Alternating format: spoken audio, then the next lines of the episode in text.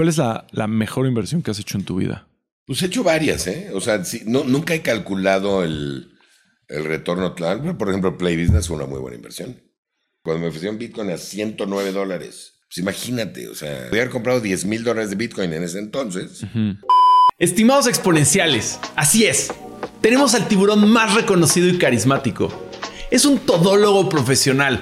Desde sus inicios, supo que no quería ser empleado es pionero de negocios digitales en México. Por ejemplo, fue dueño de México.com. Es CEO de muchas empresas, apoya a cientos de emprendedores y startups y es conocido por sus extraordinarias inversiones.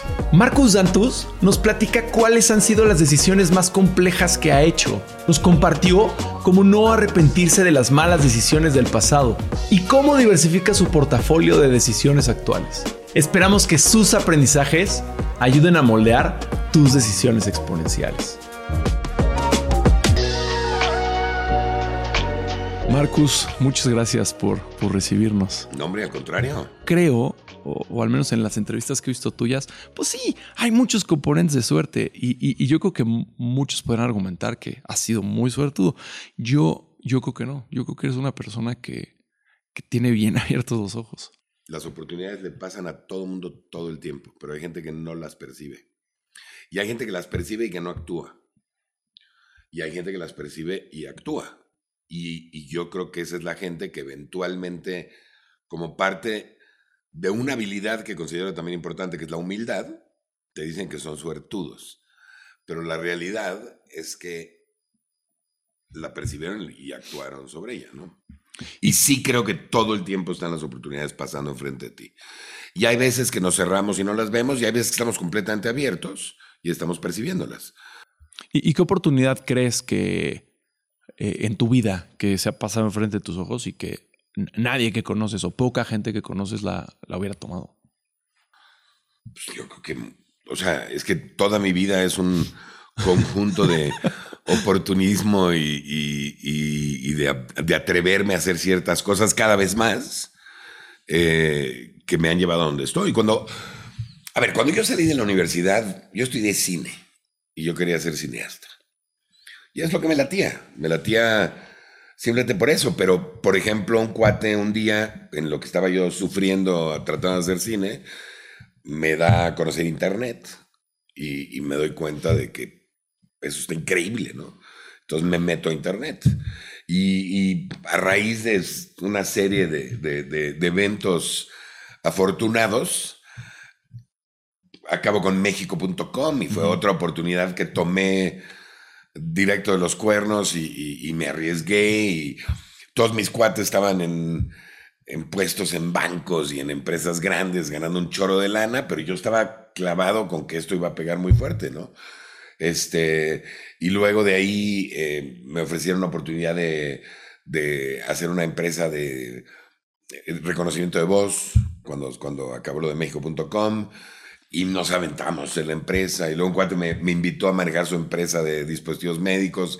O sea, todo el tiempo pasan estas oportunidades y hay unas que te laten y que como que todo tu instinto te está diciendo que las tomes. Y hay otras, pues que no tanto. Este, me ofrecieron ser el director general de Despegar en algún momento. Y la verdad es que me latió más emprender yo mis cosas. No siempre tomas la decisión correcta pero, pero, y no estoy diciendo que esa sea la correcta o no, pero simplemente yo creo que todo el tiempo están pasando oportunidades enfrente de ti y, pues hay que por lo menos probarlas y, tratarlas, ¿no? Siempre he dicho que yo prefiero arrepentirme de algo que hice. Que algo que no. Que algo que nunca intenté, ¿no? Eso decía Jeff Bezos. Bueno, dice, dice Jeff Bezos, ¿no? ¿Ah, que, no se iba, que no se iba a permitir no intentar Amazon. Exacto que, no sabía si iba a quebrar o no, pero él no se iba a permitir. Pero no estoy hablando nada más de negocios, ¿eh? Todo en general. O sea, eh, yo me casé, fui de los primeros cuates que me casé.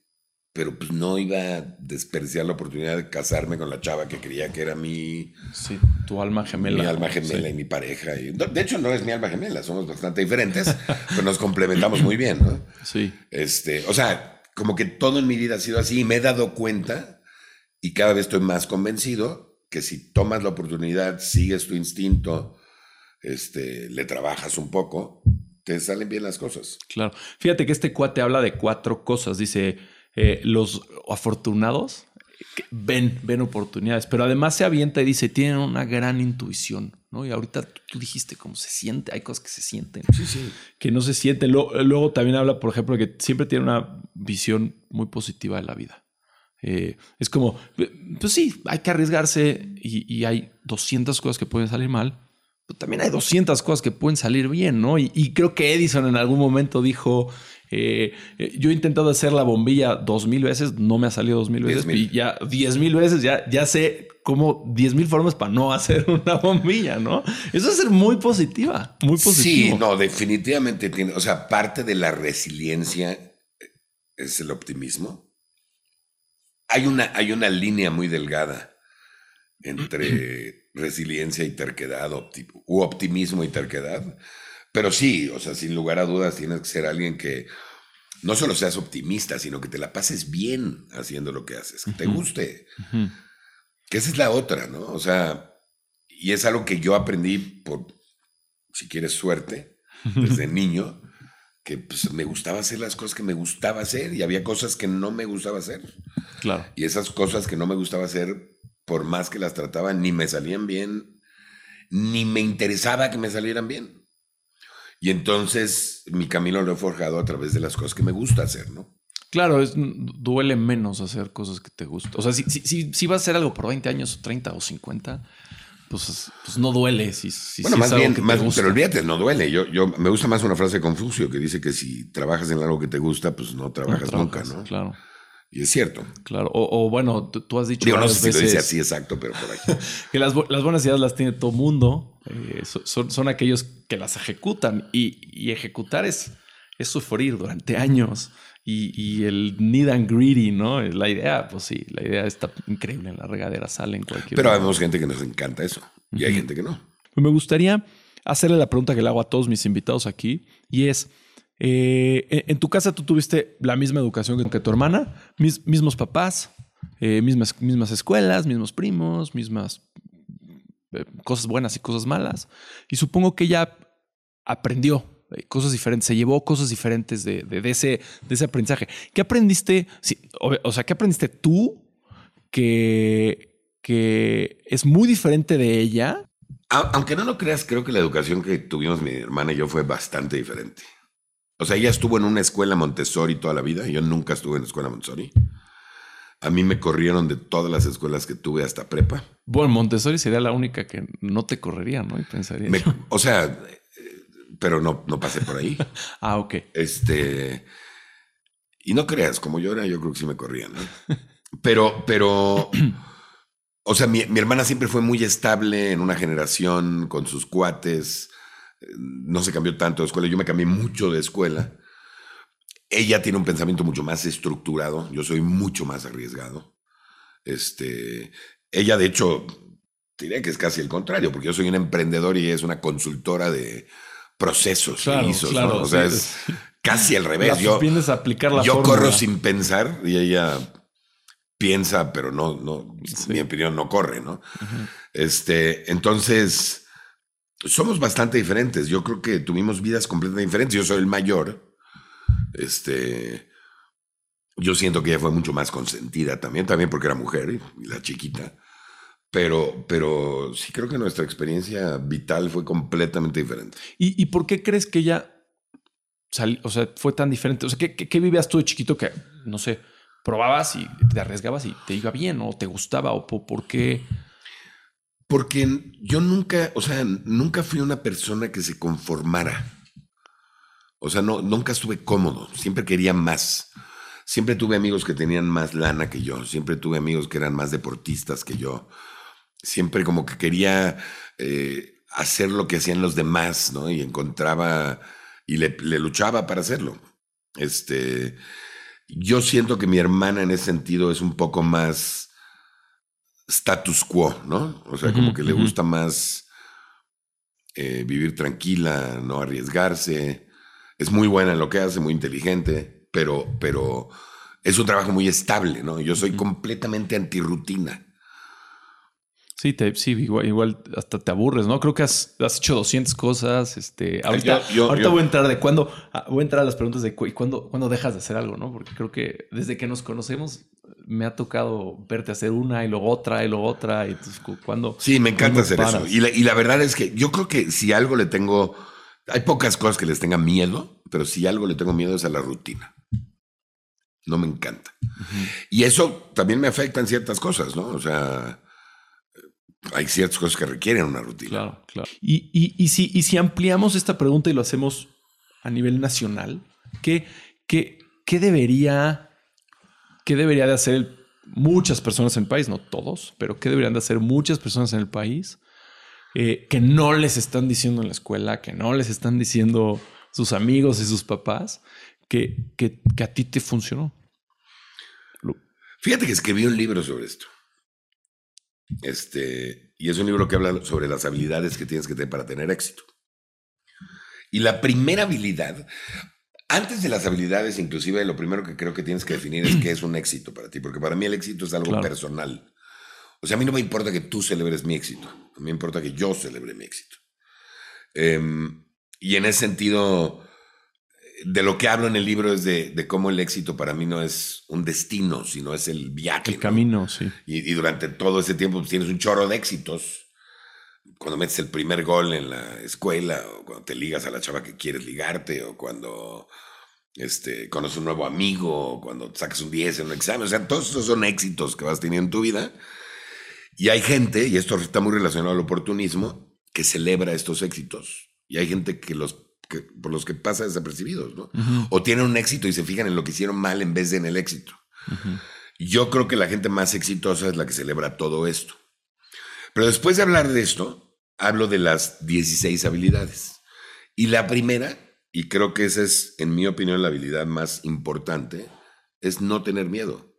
O enfrentar el miedo. ¿no? Está bien que lo tengas, pero enfrentarlo, ¿no? Esa es la habilidad que le llamo valentía. Este, y, y esta habilidad es, creo que es súper importante. Y algo que yo he hecho a través de mi vida es que cuando he identificado que le tengo miedo a algo, por ejemplo, yo tenía mucho miedo a hablar en público, ¿no?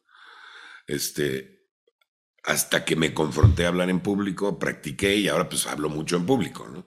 Entonces, todos estos miedos, hay manera de irlos perdiendo. Y cuando los vas perdiendo, se te abre todo un mundo nuevo al que no tenías acceso antes, porque no salías de tu zona de confort y de tu Claro. miedo y de tu comodidad, ¿no? Claro. Este, y creo que eso es lo que hace que la gente crezca. Sí, ha- hace poquito escuché a alguien en otro podcast decir, a ver, hay miedo y hay pánico, ¿no?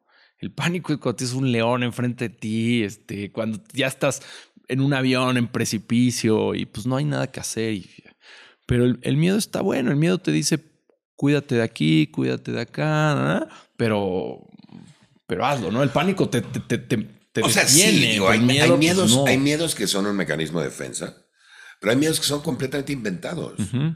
Ese de hablar en público es completamente inventado. O sea, ¿qué me puede pasar? No, no sé qué. Pone que me va pésimo y me avientan jitomates. Igual no me pasa nada. O sea, no pasa nada, ¿no? O sea, cuando te das con el miedo a la oscuridad, el miedo a las alturas, el miedo a. Todo ese tipo de cosas son, son cosas que nos inventamos nosotros. O sea, lo que yo menciono en el libro es que a lo único que hay que tenerle realmente miedo es al miedo. Porque. Sí. Mark Zuckerberg decía, ¿no? El, el- el riesgo es no cambiar. No, no, porque el miedo, el miedo, fíjate, el miedo lo que hace es que te, primero te paraliza y luego hace que te empieces a sentir peor y es como una espiral negativa que te lleva a, momentos horribles, ¿no? Y que, y que es súper controlable. Este, todos regresamos a lo mismo. Se trata de intentar las cosas. Si no sale bien, volverlo a hacer, pero quitarte el miedo. Fí- Fíjate que cuando yo decidí emprender, a mí lo que me... yo estaba en una empresa súper importante, súper sólida, en una súper chamba, y estaba creciendo, pues como desde chiquito me habían dicho que lo tenía que hacer.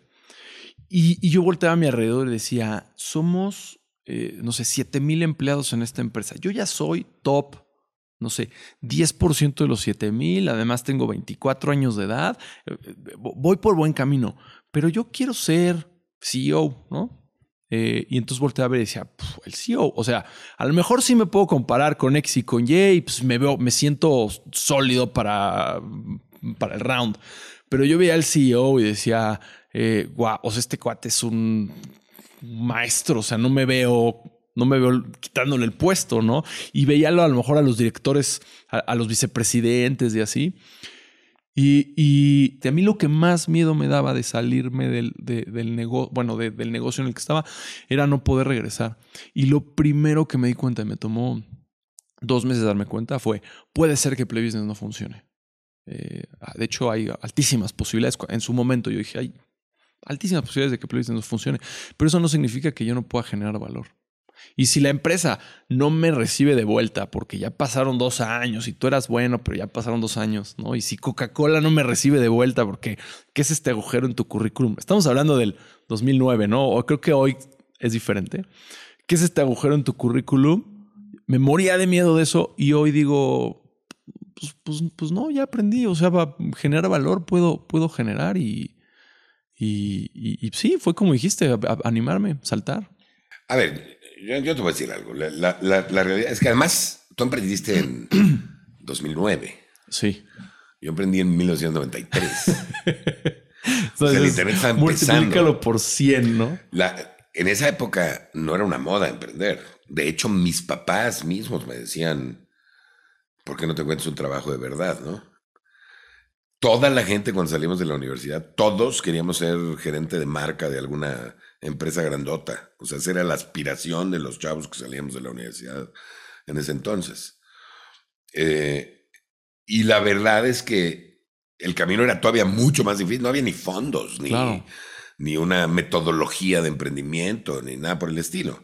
Ni, ni Amazon Web Services, ni, ni Google, ni Facebook para hacer publicidad. No, no, no. Ni... habían modems de 14.4 y habían y folletos que podías ir a el, el browser era Netscape, el, el, search engine era Altavista.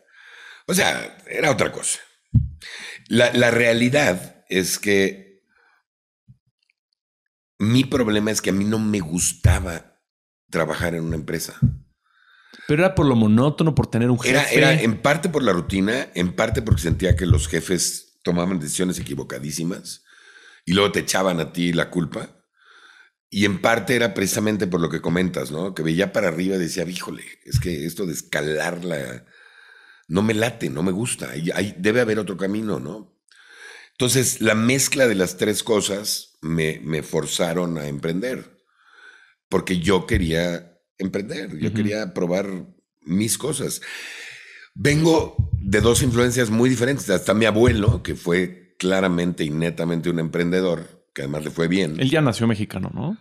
Él no, él vino Al, tu abuelo de niño, de niño. De niño con sus papás de, de Rusia. De la, former Soviet Union, ¿no? Exacto.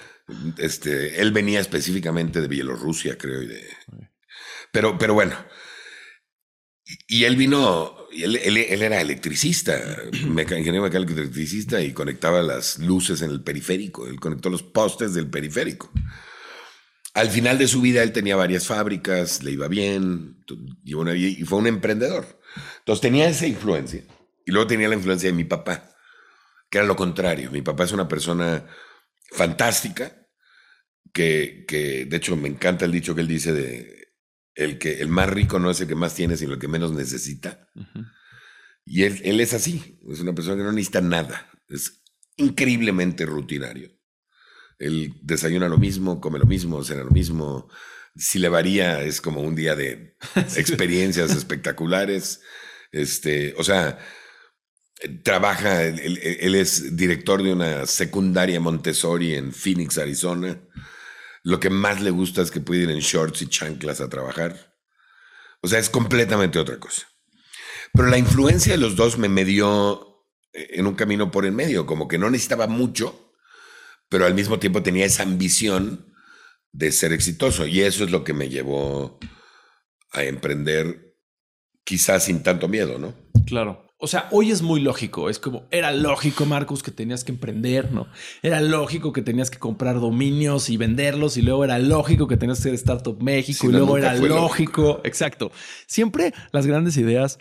y la- de de hecho, siempre las ideas exponenciales al, al principio son una estupidez, una tontería y después eh, eh, son bastante lógicas. Entonces, ¿cómo, cómo, cómo sabes? O sea, Yo creo que cada quien lo hace diferente. Yo, yo sigo mucho mi intuición, cada vez más. Este.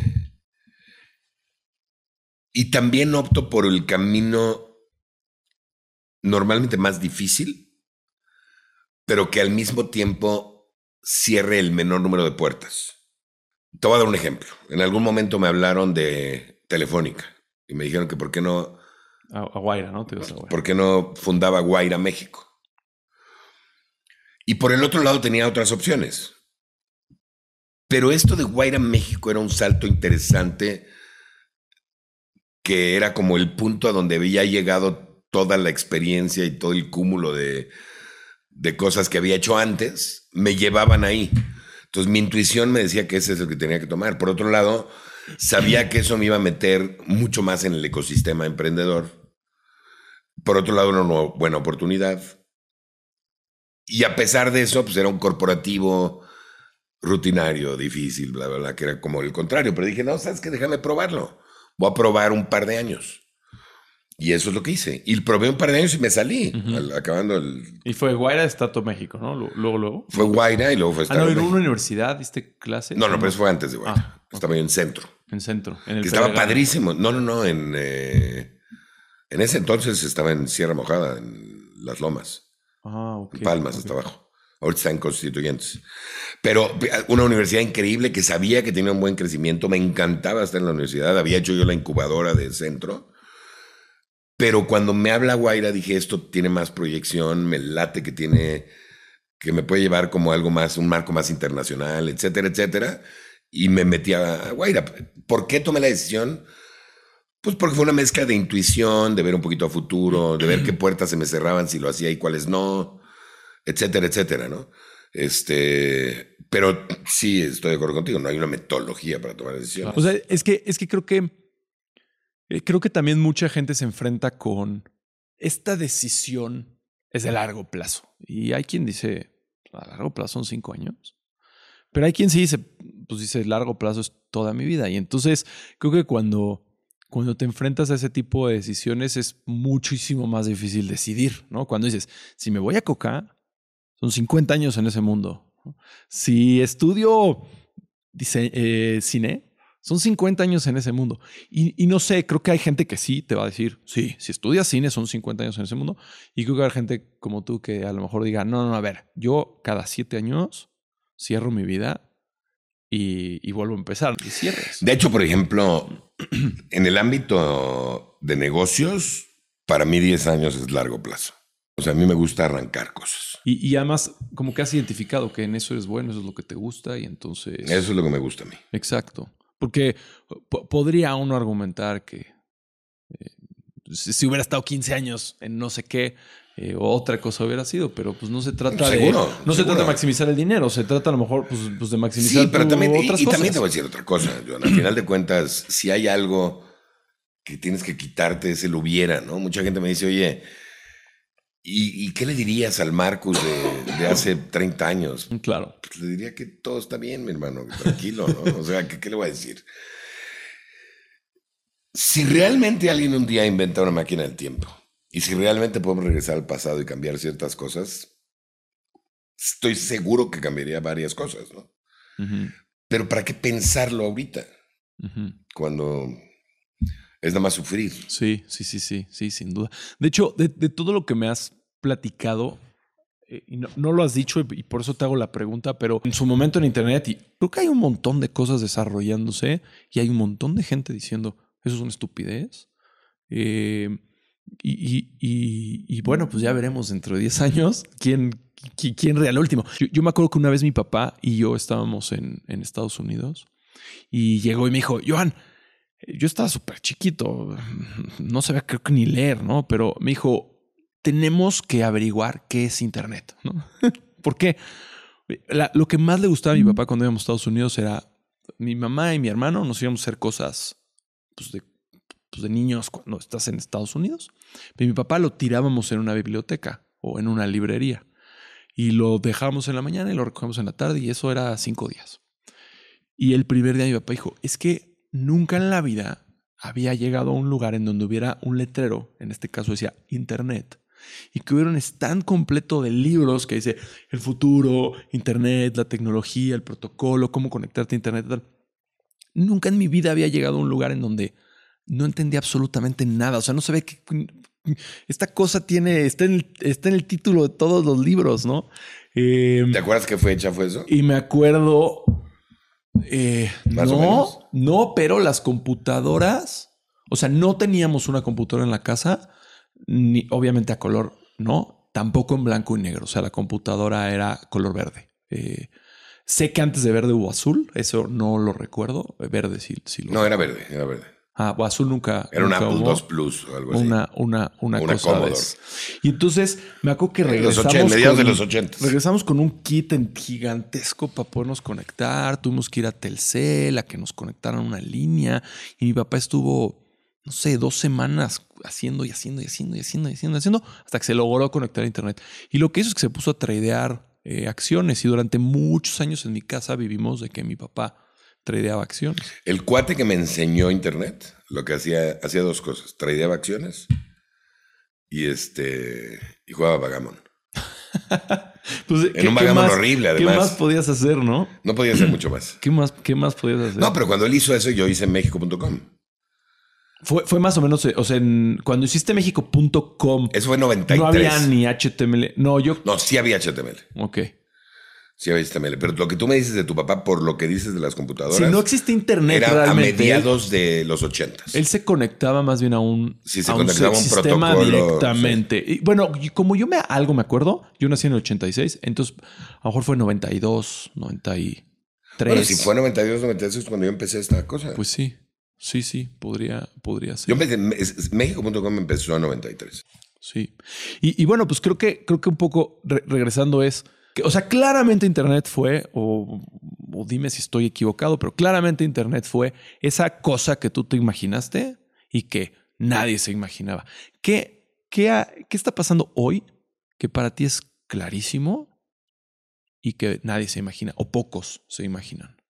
Mira, yo creo que yo creo que pocos imaginan la utilización que vamos a tener de la tecnología de blockchain. O sea, todo el mundo ve criptomonedas, por ejemplo. O ahora NFTs. Y metaverso. La realidad es que yo creo que blockchain va a ser una parte integral de nuestras vidas en un futuro no tan lejano.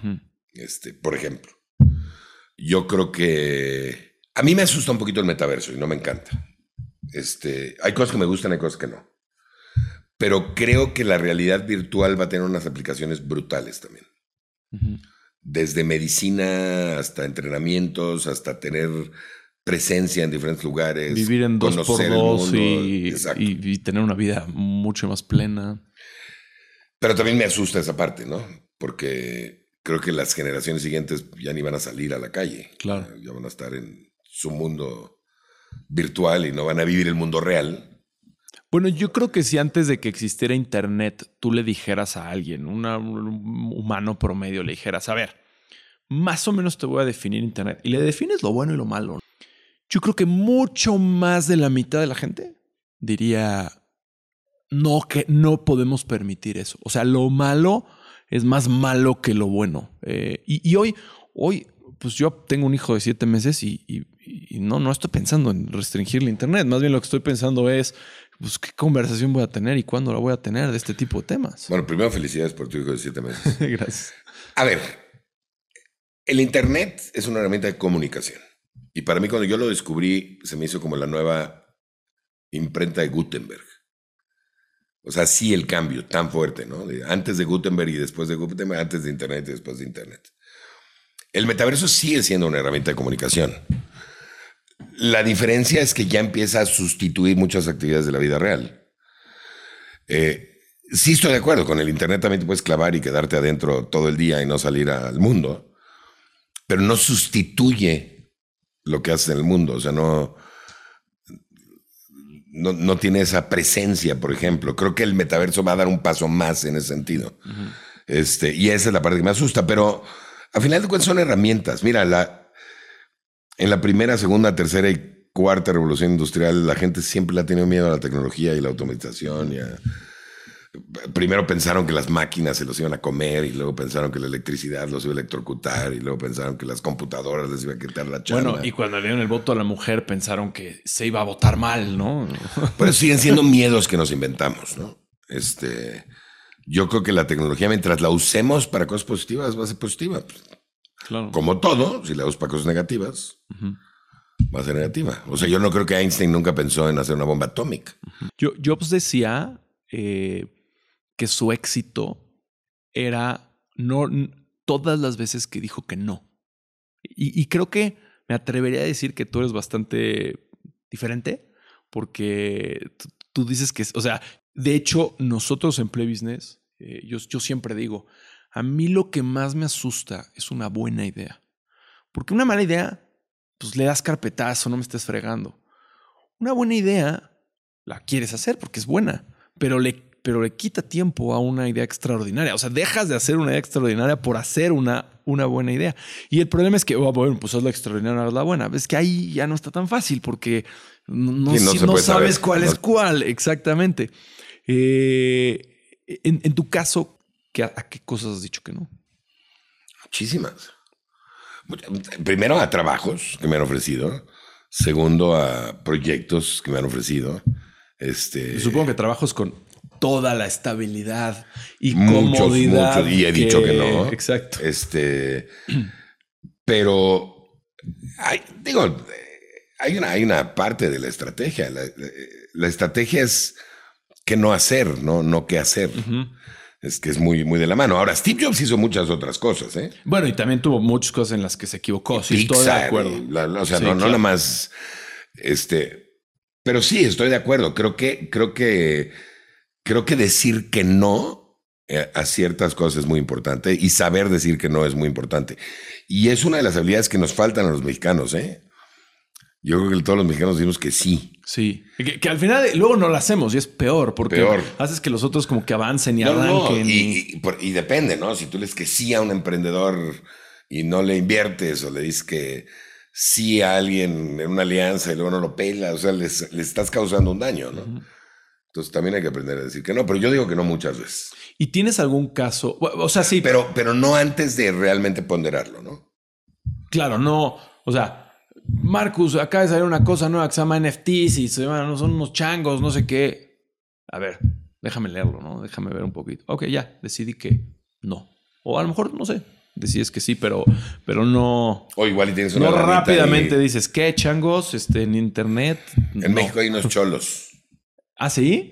son los changos de México. son los criptocholos. Ah. ¿Pero la plataforma que los tiene OpenSea o es una plataforma también latinoamericana? No, no, es latinoamericana. Ah. Mexicana. A lo mejor es esa. ¿Será la misma en la que salieron, sacaron cosas de Lolita Yala y así? No, no sé. No vi nada de Lolita Yala. ¿Y tienes, tienes algún, algún caso que, o sea, en donde sí, una buena idea le quitó eh, tiempo a una, a una extraordinaria idea? Muchísimas y en todo el, todo el tiempo. O sea, por ejemplo, Startup México, pues Startup México empezó como nuestra idea era incubar y acelerar y todo eso está padrísimo, pero en materia de dinero nos dejaba mucho menos dinero que meternos a fondear empresas o a atender a corporativos, este, o atender gobiernos con mucho más especialización. Entonces, toda la parte de estar atendiendo a emprendedores, que es algo que para mí es importante, nos ha quitado la posibilidad de hacer mucho más dinero y crecer mucho más rápido, este, atendiendo cosas que nos dejan mucho mayor ingreso. Bueno, pero es por diseño y tú estás ok y tienes un compromiso con o sea, estoy, estoy ok, pero ahí tienes un perfecto ejemplo de unas buenas ideas que nos han quitado las grandes ideas, ¿no? Sí. Pero sí, eso pasa todo el tiempo. Ahora, de que me arrepienta, no me arrepiento, porque nos ha llevado a donde estamos ahora, que no está mal pero, pero he aprendido muchísimo. Me encanta estar en contacto con miles de proyectos porque aprendes de miles de cosas. ¿Y, y cuándo decides, eh, a ver, en full disclosure, en Play Business no sabemos eh, terminar algo. en Play Business eh, todo lo queremos hacer para toda la vida, ¿no? Nosotros somos de los que decimos que long term es is, forever. Y, a mí alguien me ha dicho, oye, tus bitcoins, ¿cuándo los vas a vender? No los voy a vender nunca. Y, entonces, ¿para qué los tienes? No los vas a vender nunca. Nunca los voy a vender. Y creo que puedes colaterizar tu Bitcoin, seguir teniendo el activo eh, y obtener un préstamo y obtener cash flow de ese activo, pero no venderlo, que sería el equivalente a, oye, pues tienes una cuadra en Manhattan. Sí, también la puedes rentar. A tener una cuadra en Manhattan. Por el amor de Dios, ¿de qué hablas? Enséñame un Bitcoin. La bueno, en Manhattan sí puedes caminar ahí arriba. Sí. Y sí tiene un valor determinado que además rara vez baja de precio. Y luego, y luego si además de eso pides un crédito eh, apalancándote con tus bitcoins y luego baja el bitcoin. Sí, tienes margin calls. No, hombre, olvídalo. Estás en un problema serio. Yo no sé haciendo las criptomonedas. Me arrepiento de no haber hecho mucha lana cuando me ofrecieron, sí. Pero la verdad es que hoy estoy muy tranquilo de no estar en ese mercado. sí, sobre todo en los últimos dos meses. ¿Y, en acciones estás? Que, también, o sea, a ver, porque la gente habla de Bitcoin, pero Ana Netflix trae menos 70. yo vendí todos mis activos hace más o menos dos años y medio. Fue casualidad, ¿eh? no, no es de que prevenía la pandemia ni nada. y este, hace dos años, o sea, incluyendo acciones públicas, incluyendo... Tengo, tengo algunas acciones públicas pero la mayoría lo hice más líquido. ¿Y cuál es, cuál es tu opinión de pues, la superinflación que hay? Eh, o sea, tener el dinero en cash, pues es pierde valor. Pero no, lo tengo cash, necesariamente. Estoy comprando bienes raíces, estoy viendo ah, otras cosas. ¿no? Que es algo que nunca había hecho. Yo ahorita estoy en una etapa de mi vida donde mis hijos ya están grandes, pero me cuesta su universidad, no viven en México. O sea, me cuestan mucha lana. Ahorita es cuando más dinero me cuestan. este, y aparte tenemos más gastos nosotros y todo. Entonces tenemos que empezar a planear un poquito. Este, esta tormenta espero que pase en un par de años. Y entonces ya puedo volver a arriesgar un poco más. Pero yo sigo tomando riesgo con emprendedores y sigo invirtiendo en empresitas que eventualmente espero me den un retorno.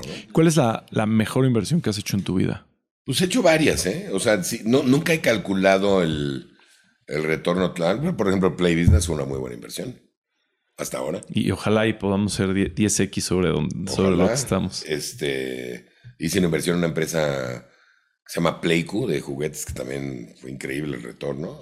Inclusive nos pagaron luego con acciones de Open English y mm. nos fue muy bien.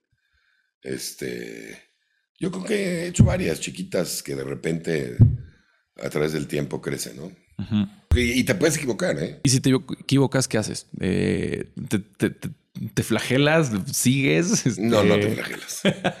este, nada, pues sigues. O sea, todo el tiempo nos estamos equivocando y todo el tiempo estamos atinando las cosas. Es bien difícil.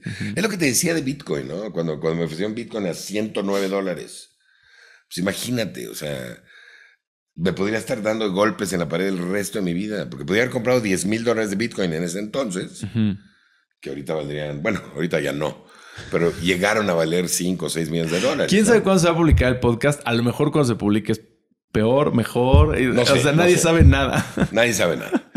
Pero el caso es, no me latió en ese momento, no, no, no, o sea, no, no le creí, ¿no? Claro que hace ese tipo de errores. A veces es. A veces yo he comprado dólares en el punto más alto del dólar. Este, y luego a los tres días baja, ¿no? pues claro, te das topes. Pero no tienes tiempo de arrepentirte. Son riesgos medidos. Que ni modo, pues, te va bien en algunas y en otras no te va bien. Yo lo veo, específicamente las inversiones, las veo como algo estadístico. No puedo enojarme con un emprendedor porque le va mal cuando le invierto. Porque mi portafolio le, está yendo bien. Entonces estoy bien. Claro. No, y, tampoco te puedes culpar a ti mismo porque no viste lo que estás viendo ahorita hace tres años que invertiste en el emprendedor. O sea, cuando, cuando tú invertiste en el emprendedor, las, las tres eran tan buenas ideas o las diez eran tan buenas ideas como cualquiera. Exacto. Y, y bueno, pues una cosa pasa, cambia el mercado, yo qué sé, habrá culpa de En algunos casos culpa del emprendedor, en otros casos culpa del mercado. Lo en que, otros sí, casos... lo que sí te digo que he aprendido es que se fijen en los emprendedores. People, sí. 100%. Y, ok, y, O sea, y el te fijas en 100% de las empresas donde he invertido que le va mal, los emprendedores son malísimos. Por X o Z, no importa. pero no eran malísimos cuando. O sea, tú No me te daban diste esa impresión cuenta al que eran, que eran malísimos, pero no te. ajá. Pero creo que ya me podría dar más fácilmente cuenta, ¿no? ¿Y qué cosas. Tiene que eh, tener, saber de finanzas. Nada más eso. Entender un poco de manejar una empresa.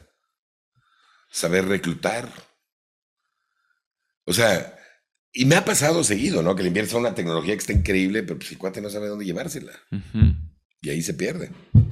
Bueno, yo, yo lo que me he encontrado, y somos socios en varias empresas, yo, yo lo que me he encontrado es que hay, hay emprendedores que resuelven. O sea, es lo más bonito, no lo sé. Es lo más elegante, no lo sé, ¿no? Pero res- resolviste. Yo, yo- yo me he encontrado con que esa, en algunos casos, es incluso más importante que saber. Sin lugar a dudas, la capacidad de improvisación y el problem solving y la adaptación son importantes. Pero también es importante el conocimiento que tienen. El, el- o sea, el- eh, yo insisto, tienes que saber cosas como finanzas, tienes que saber de tendencias, tienes que leer todo el tiempo, tienes que ser una persona que le gusta informarse este, para que realmente puedas tener éxito después, ¿no? Y, y- y da- dado que esa es tu fórmula, o bueno, lo que más te fijas, ahorita, no sé, haces algo así como no invierto si no tiene una maestría o algo así, o, o porque ¿qué, qué significa saber No, de no, no, finanzas? No, no. le vas a hacer un, test yo, de yo- yo siempre mido cuatro cosas para invertir. Mido, mido la idea, mido a los emprendedores, mido mi Que la idea, pues, es de los un poco los emprendedores, o sea, es casi como el hijo de los emprendedores. Es que tiene que ver, pero me fijo en que sea un problema y que lo resuelvan con diferenciación y que haya un mercado grande, Ah, ok, y todo este tipo de cosas. Me fijo en los emprendedores y el equipo y el equipo externo. Me fijo mucho en si yo les puedo ayudar o no, que eso es bien importante. Pues Yo creo que es mucho más valioso mi tiempo, mi experiencia, mis contactos, Claro. quizá que el dinero que les meta. Ujú. Y me fijo, digo, por último, en, en la transacción, si es conveniente o no. Si, Sí, siempre hay una, hay un precio en el que toda inversión es una mala inversión. exacto. O sea, llegas conmigo y tienes una idea y ya vales 8 millones de dólares porque ya tuviste la idea, probablemente no le entre. Ujú. Sí, claro. Pero si ya mostraste algo, probablemente sí, ¿no? Supongo que ahorita estás contento con este, las- los no caps, las nuevas. ah, oh, ah, ¿Contento? Bueno, no contento, pero digo, se te han abierto nuevas oportunidades de inversión de, de estas, pues no sé, empresarios que. Yo creo que todavía el a mercado. no- yo creo que el mercado todavía no reacciona, ¿eh? Sí, no, no has, tú no has sentido. Yo todavía el no. mercado. ¿Te refieres a que el mercado mexicano? Mexicano. Yo creo que todavía no se dan cuenta. Bueno, es que hay. Es más, no- ni siquiera sé si acabe afectando o no, ¿eh? Tan, tan de ese, drásticamente. de ese tamaño. Creo que, creo que les va a afectar a los unicornios para conseguir su siguiente ronda de inversión, sin duda, sin duda. Algunos igual iban a tener que hacer un down round. Y eso pues, es horrible, Lo ¿no? peor, Cuando sí. eres ya de ese tamaño, está pésimo. Pero, pero yo, olvídate de los unicornios. Yo más bien estoy hablando de, de, de todos los startups de ahora que están naciendo y etcétera. Yo creo que todavía ni cuenta se dan que esto les va a afectar. Yo creo que nos tomó tantos años pasar el mensaje a los family offices, ¿no? A los LPs de que esto viene, que esto viene. Y llegó que ahora, ahora hay que, ahora se tienen que enterar de que, de que hay un, un periodo de sequía y, y a lo mejor sí, se tardan tanto en enterarse que hay un periodo de sequía que pasamos el periodo de sequía y, y- y ni cuenta. Pero esto pasa cada rato, es cíclico. Pasó en 2008, pasó en el 2000, pasó, o sea, pasa. Bien. Sí. Oye, pues Marcus, este, todos tenemos el mismo sueldo, 24 horas al día. Hoy nos diste lo más preciado que nos puedes dar, tu tiempo, y por eso yo y todos que estamos aquí te lo agradecemos infinitamente. No, hombre, muchísimas gracias por considerarme. Yo encantado de, de platicar. Muchas gracias.